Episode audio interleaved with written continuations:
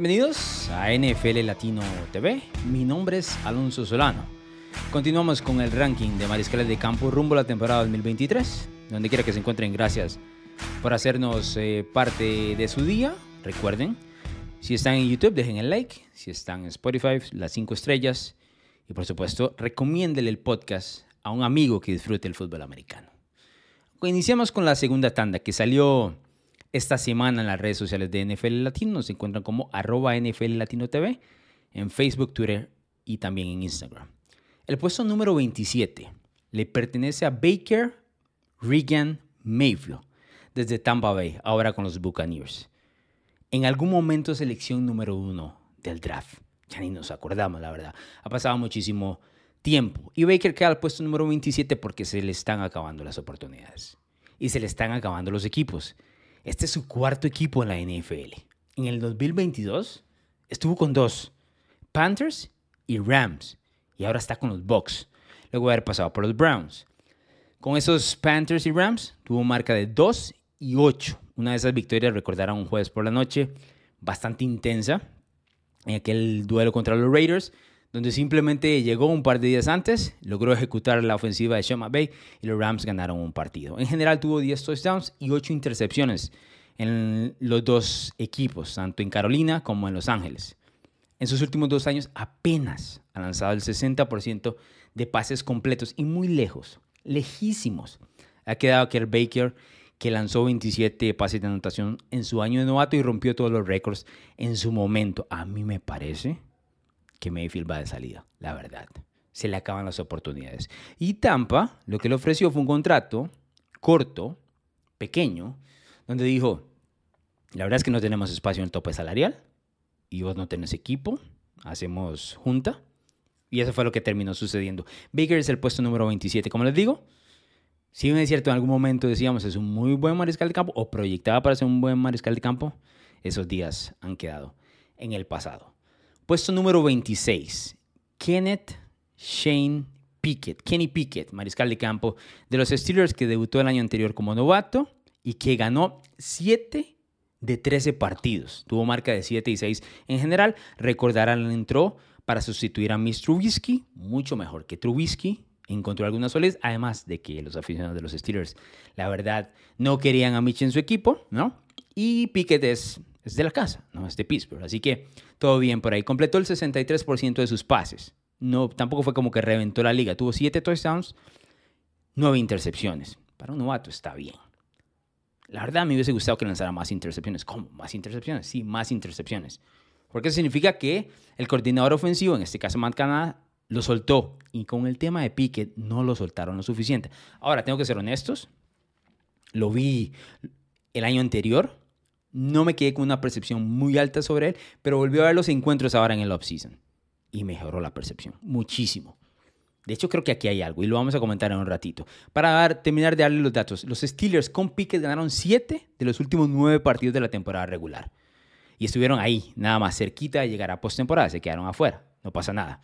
Tuvo dos drive ganadores en partidos importantes. Recordarán aquel drive ganador contra los Raiders en Nochebuena. Y también tuvo un drive ganador en Año Nuevo contra los Ravens. El tipo trabaja en días festivos. Y ahora me parece que va a mejorar en su segundo año, o esperaría que mejore en su segundo año. Tiene una cama de jugadores a su alrededor que es bastante interesante. Segundo año de George Pickens, que ese tipo para fantasy football, vayan apuntándolo. Deontay Johnson, que sigue siendo un jugador del cual confían mucho en el medio del campo y no tanto en la zona de anotación. Deontay Johnson no tuvo un solo touchdown el año anterior. Una sola recepción de touchdown. Eso es increíble. Este año estoy seguro que va a recibir por lo menos un par, esperaría yo. Pat Fremont, que es uno de los mejores tight ends, de los cuales no se habla tantísimo, me parece que va a mejorar también con Pickett, o va a ayudarle a mejorar. Y la llegada de Allen Robinson también le da otra válvula, ¿no? Un veterano, en este caso Pickett. Yo esperaría que mejorara, la verdad, en este segundo año. Y me parece que los Steelers tienen algo aquí. Una vez que volví a ver los partidos, no encuentro detalles de superestrella, pero sí encuentro detalles de muy buen mariscal de campo, posibilidad de muy buen mariscal de campo. Y eso es, es suficiente. Aquí no estamos hablando del siguiente Ben Roethlisberger, ni mucho menos, pero creo que va a ser un mariscal de campo sólido. En su segundo año está bien, puesto 26 en el ranking de NFL latino, no nos volvamos locos. El tipo necesita mejorar, creo que va a mejorar. Ahora, todo el tema está en Matt Canada, ¿no? Matt Canada no lo ha puesto en una posición de triunfo, donde darle una posición de éxito. Vi muchas jugadas donde estuvo en tercera y ocho, por ejemplo. Y todas las rutas que mandaba Matt Canada eran de 7 yardas, de 6 yardas. Y los Steelers se quedaban cortos. Eso es de coordinador ofensivo. Ahora, la decisión era que Canadá no volviera. Pero bueno, Mike Tomlin dijo un año más. Veremos cómo evoluciona. Ojalá, ojalá Kenny Pickett pueda evolucionar. Ojalá no le pase lo que le pasa a muchos mariscales de campo en su segundo año, que es dar un bajón. Pero ahí, por ejemplo, Mac Jones, aunque lo de Mac Jones es otros temas, ¿no? Pero bueno, ojalá no le pase, pueda evolucionar y los Steelers tengan con qué competir en este 2023 que la verdad se las trae. Puesto número 25, Justin Skyler Fields. Justin Fields, que tuvo en total 3.385 yardas, de las cuales 2.242 fueron por aire, pero añadió además 1.143 por tierra. Quienes lo tuvimos, digo lo tuvimos porque gané por ahí el fantasy, gracias a Justin Fields, fue una verdadera belleza verlo correr el balón. Ahora hay muchas cosas que mejorar. Tuvo 25 touchdowns totales, 11 intercepciones.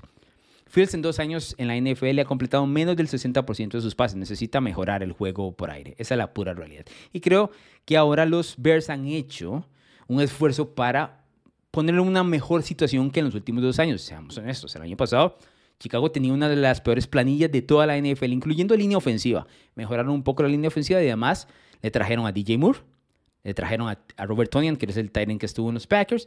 Ahí tendrán a Darnell Mooney y segundo año de Chase Claypool, que, a ver, Claypool, es hora de salvar esa carrera. A Claypool los Steelers lo pasaron de segunda, de una segunda ronda de Pittsburgh a Chicago. Es un robo completo, entonces es mejor que rinda. Hay un detalle que me preocupa mucho con Fields. Y la verdad sí considero que es mejor que Kenny Pickett en ese momento, pero hay algo que me preocupa. 16 fumbles el año anterior. 28 fumbles en dos años. Es excesivo. Y no se habla lo suficiente de eso. Y hemos dicho, por ejemplo, en algún momento le dimos palo a Daniel Jones porque tuvo del 2019 al 2020 29 fumbles. Fields tiene 28, uno menos, y no se habla lo suficiente. Creo que hay que tomar en cuenta que Fields necesita mejorar esa parte de su juego, ¿no? Para poder elevar no solo el juego por tierra, sino el tema de decir, bueno, ok, soy un buen, soy un buen corredor, pero también voy a elevar la parte del pase. Fields es el puesto número 25. Creo que va a mejorar. El año pasado también fue 25, por cierto. Creo que va a mejorar. Lo que hizo en el año anterior, sin talento, sin línea ofensiva, la verdad digno de admirar, pero ahora es tiempo de tomar el siguiente paso y establecerse como el mariscal de campo que Chicago necesita en esa división NFC Norte. Puesto número 24. Y este podría ser polémico. Bryce Young, novato, no ha tocado campo en la NFL, pero es Bryce Young la selección número uno del draft 2023 líder en yardas aéreas en la historia de Alabama, líder en touchdowns en la historia de Alabama. 87 touchdowns, 12 intercepciones. Y aquí hay un detalle. Y yo lo conversé en el podcast anterior, cuando traté de explicarles cómo hacíamos un poco el tema del, ranking de mariscal de campos, que siempre es subjetivo, trae muchísima polémica, yo lo entiendo, pero uno trata de ponerlos en el lugar más adecuado posible, sin, eh, no sé, incluir sentimientos, ni mucho menos. ¿no? En el caso de Bryce Young, hay un detalle importante. El talento de Bryce Young es superior a todos los que les he mencionado en este podcast. Y estamos hablando también de que yo sé que él no ha jugado en la NFL, ¿no? Pero los otros mariscales de campo que han ya salido en, este ranking, a diferencia o con excepción de Baker Mayfield, la verdad es que no tienen una muestra muy grande en la liga, tampoco como para tomar eso y decir, bueno, es que este ha mostrado muchísimo más. No, todos están relativamente jóvenes. Por ejemplo, en comparación con Kenny Pickett, que es el puesto 26, Piquet le lleva 13 partidos a Bryce No es una muestra tan, tan grande como para decir, bueno, es que con eso, ya con el hecho de mostrarlo en la NFL, es suficiente. No. Veremos qué es lo que trae Bryce Young. A mí me parece que el talento de Young es superior al de Pickett y a los nombres que ya les, les mencioné. No, además que hay un detalle. Por ejemplo, Bryce Young fue seleccionado número uno en el draft 2023. Kenny Pickett fue seleccionado en la primera ronda del 2022 ese año 2021 no había mariscales de campo en, todo el draft. Carajo, Malik Willis fue seleccionado en tercera ronda. Malik Willis fácil es una séptima ronda en cualquier otro draft. La desesperación de los equipos a veces hacen que se adelanten, ¿no? En este draft, para mí, Kenny Pickett hubiese sido un talento, una selección de segunda ronda, no de primera ronda. Y Bryson fue el seleccionado número uno del draft. Así que lo tomo como puesto número 24. Número 23, James Richard Garapolo. Jimmy Garapolo. Jimmy el Guapo. Marca, ojo esta marca de Garapolo en su carrera, 40 victorias, 17 derrotas en su carrera, completando por encima del 67% de sus pases. Entiendo que Garapolo se ha beneficiado de equipos en San Francisco con muchísimo talento, eso lo tenemos claro, pero no le quiero bajar todo el, el crédito a Garapolo. De, de, vez en cuando él imponía sus condiciones, ayudó a la ofensiva en, en muchos momentos y de antes de que saliera Brock Purdy, cuando Garapolo no entraba a la alineación, la verdad es que San Francisco sufría mucho para mover el balón. Eso incluido con todo lo que hace a nivel ofensivo Kyle Shanahan. ¿no? Así que vamos a darle el crédito a Garapolo. Lamentablemente para él, ha bajado unos puestos porque el año, en años anteriores ha estado entre 15 y 20, ¿no? Siempre lo valoramos por ahí, ahora está 23. Y es porque considero que la carrera de Garapolo, la verdad, está eh, pendiendo de un hilo, la verdad. Seamos honestos. El tema de su lesión grave de tobillo, de no haber pasado eh, los exámenes físicos antes de firmar el contrato con los Raiders, deja muchísimas preguntas. Y hay mucha gente que dice, y lo analizamos en un podcast aquí, que tal vez Jimmy nunca juegue con Las Vegas, ¿no? Pero bueno, merece un respeto por ser un mariscal de campo que estuvo en un Super Bowl, que estuvo muy cerca de llegar a otro. El puesto 23 a sus 31 años de edad le pertenece a Jimmy Garapolo, mariscal de campo actual de Las Vegas Raiders. Y el número 22, puesto número 22, es el reemplazo de Jimmy en San Francisco. Brock Richard Purdy, Brock Purdy, el señor irrelevante del 2022. Tuvo 16 touchdowns, 4 intercepciones en 8 partidos con los Niners, completó por encima del 67% de sus pases. Ojo el rating de pasador que tuvo Brock Purdy, 107.3 el año anterior. Fue tan bueno Brock Purdy que por muchas semanas nos preguntábamos si lo que estábamos viendo era una realidad. Eh, a mí me parece que sí es una realidad. Lamentablemente para él tuvo esa lesión en el codo que es bastante grave y complicada de recuperarse en la final de la Nacional contra los Eagles, una final de la Nacional que queríamos ver, la verdad. Y esa lesión pues nos quitó eh, la ilusión de poder ver ese duelo, de poder entre San Francisco y el equipo de los Eagles. Pero bueno, Brock Purdy es el puesto número 22, ganó 7 de los ocho partidos que inició con los Niners el año anterior. Y el único que perdió es este contra los Eagles, que les menciono, y ni siquiera estuvo en el campo. Lo vio desde las laterales. Así que, si somos honestos, en el campo Brock Purdy no ha perdido un solo juego con San Francisco. Claro, yo entiendo, los Niners tienen un equipazo en defensa, tienen muy buenos jugadores en ofensiva también, pero no es fácil nada más tomar el puesto de Garapolo, insertarlo en la alineación y que el equipo no solo gane, sino que eleve su nivel. Y eso fue lo que hizo Brock Purdy. Además que sus compañeros a nivel ofensivo respondieron muy bien por él. En nuestro puesto 22, yo espero, ojalá, Purdy se convierta el mariscal de campo a futuro de los Niners, la verdad, soy muy honesto. No creo que inicie en septiembre, tengo que decirlo. Me parece que va a ser Sam Darnold calentando un poco la silla, ¿no? Porque eventualmente ese puesto es de Purdy. Pero sí esperaría que Purdy sea el mariscal de campo en los siguientes años, porque ya Kyle Shanahan merece un tipo de esto, ¿no? Y Purdy, la verdad, mostró muchísima confianza en el 2022 y un gran año. Se coloca de ser el señor irrelevante en el 2022 a ser el puesto 22 en el ranking 2023 de NFL Latino. Puesto número 21. Y este sale, salió el viernes. Viene como un poquito de spoiler, pero no tanto. Y viene más con polémica. Daniel Jones.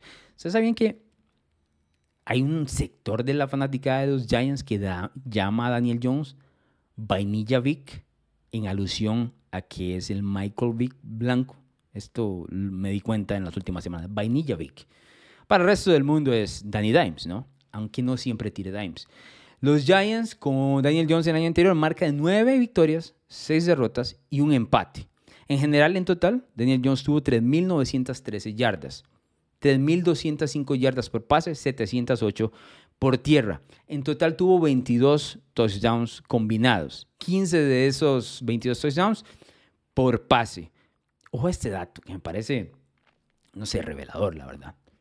Los 15 touchdowns de Daniel Jones el año anterior por pase, la segunda mayor cantidad en la carrera de Jones. 15 touchdowns. O sea, Patrick Mahomes lanza eso en un mes. Pero bueno, es, es lo que lo que nos da Daniel Jones. Además, él añadió siete touchdowns por tierra. Eso no se lo vamos a quitar. El tipo es bastante bueno por tierra. De ahí el apodo Vainilla Vic. No. Ahora, de eso a pagarle 40 millones de dólares es donde está la polémica con Daniel Jones, seamos honestos. ¿no? Y yo sé que mucha gente va a decir, ¿cómo va a estar 21, Alonso? Mira lo que hizo el año anterior, no tenía alas abiertas, no tenía Tyrens, tenía muy poco con qué trabajar. Y llegó Brian Dable y lo puso en la situación adecuada y él respondió, sí, Daniel Jones respondió, pero no reventó la liga, no quemó defensas, no fue uno de los mejores mariscales de campo de la NFL, fue un buen mariscal de campo, tuvo buenos momentos, pero no hizo absolutamente nada espectacular. Es más, podría yo decir o argumentar que hizo el promedio, la verdad, de un buen mariscal de campo. En promedio ahí nomás. Nueve victorias fue lo que tuvieron los Giants. No ganaron ni siquiera doble dígito. Más de lo que esperábamos al inicio del año, completamente. Pero no nos volvamos locos, ¿no? Creo que el puesto 21 para Daniel Jones está bien. Yo, soy honesto, no soy fanático de Daniel Jones. No tengo nada en contra del tipo, pero no me quiero volver loco y decir, ok, merece un mejor puesto nada más por lo visto en el 2022. Creo que hay que calmarnos. Ahora sí, puesto número 20. Y ese es el spoiler porque sale el fin de semana. Pero bueno, para la gente que nos escucha a través de Spotify, YouTube y Apple, se los doy de una vez y sé que aquí también va, a haber polémica. Y ya existió polémica en redes sociales y va a haber polémica directamente con la posición de Daniel Jones porque el puesto número 20 le pertenece a Michael McCorkle Jones, Mac Jones, el mariscal de campo de los New England Patriots, que el año pasado tuvo marca 6 y 8, que completó el 65% de sus pases, tuvo 2.997 yardas por pase aéreas, 14 touchdowns, 11 intercepciones. Ese es el número 20. Y entiendo el tema de la polémica de decir, bueno, pero Daniel Jones tuvo un año tremendo y Mac Jones tuvo un año a la baja. ¿Cómo es que lo tiene uno por encima del otro? Bueno, si Bill Belichick no le hubiese metido la zancadilla a Mac Jones en su segundo año, estamos hablando de un tipo que hubiese progresado bastante, la verdad. Y se hubiese puesto en una situación mucho más favorable para los Patriots a nivel ofensivo. Pero Bill Belichick se le ocurrió, porque Bill Belichick tiene un ego enorme, ¿no? Enorme del tamaño del estado de Massachusetts, que Matt Patricia era el indicado, que nunca había sido coordinador ofensivo, pero este año coordinador ofensivo. Y se le, también se le ocurrió cambiar todo el sistema de juego, cambiar todo el playbook, cambiar toda la lectura que puedan hacer los mariscales de campo. Todo lo que había progresado en el primer año en Mac Jones lo tiró a la basura y trajo cosas absolutamente nuevas. ¿Para qué carajos? No sabemos. Entonces Mac Jones, por supuesto, retrocedió, ¿no? De ser un mariscal de campo que ilusionó muchísimo a los aficionados de New England, ¿no?